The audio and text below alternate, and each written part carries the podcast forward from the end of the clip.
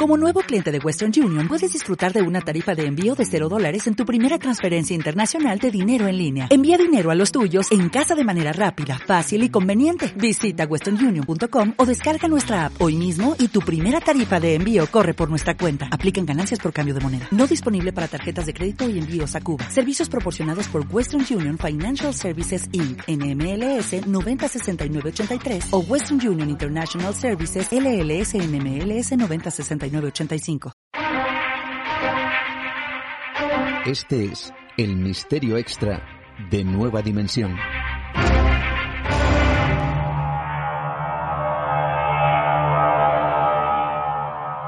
En el año 1977, el director de cine Wes Craven estrenó una película de terror titulada Las colinas tienen ojos, donde una familia, tras perderse en pleno desierto durante sus vacaciones, son atacados por un grupo de caníbales con diferentes deformidades.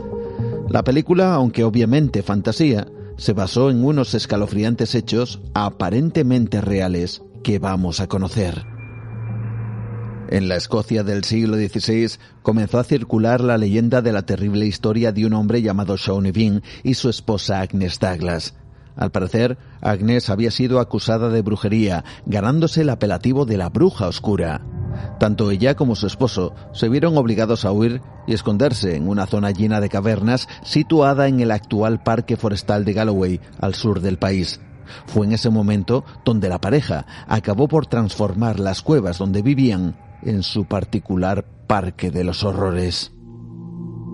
A medida que pasaba el tiempo, la pareja sobrevivió como pudo, hasta que vieron factible poder asaltar a las personas que cruzaban por un camino cercano.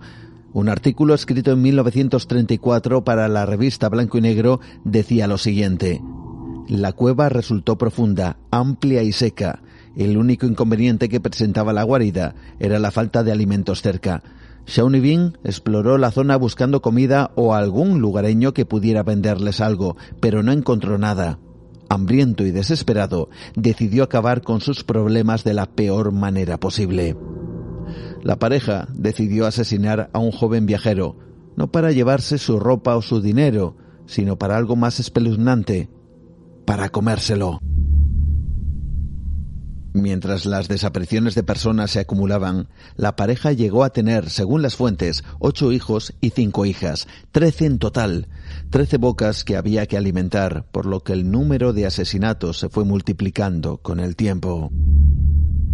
La familia Bean se había convertido en un clan de caníbales y las desapariciones en la zona, al principio apenas sin investigación, con los años se convirtieron en objeto de alarma para el gobierno escocés, el cual inició una auténtica caza de brujas.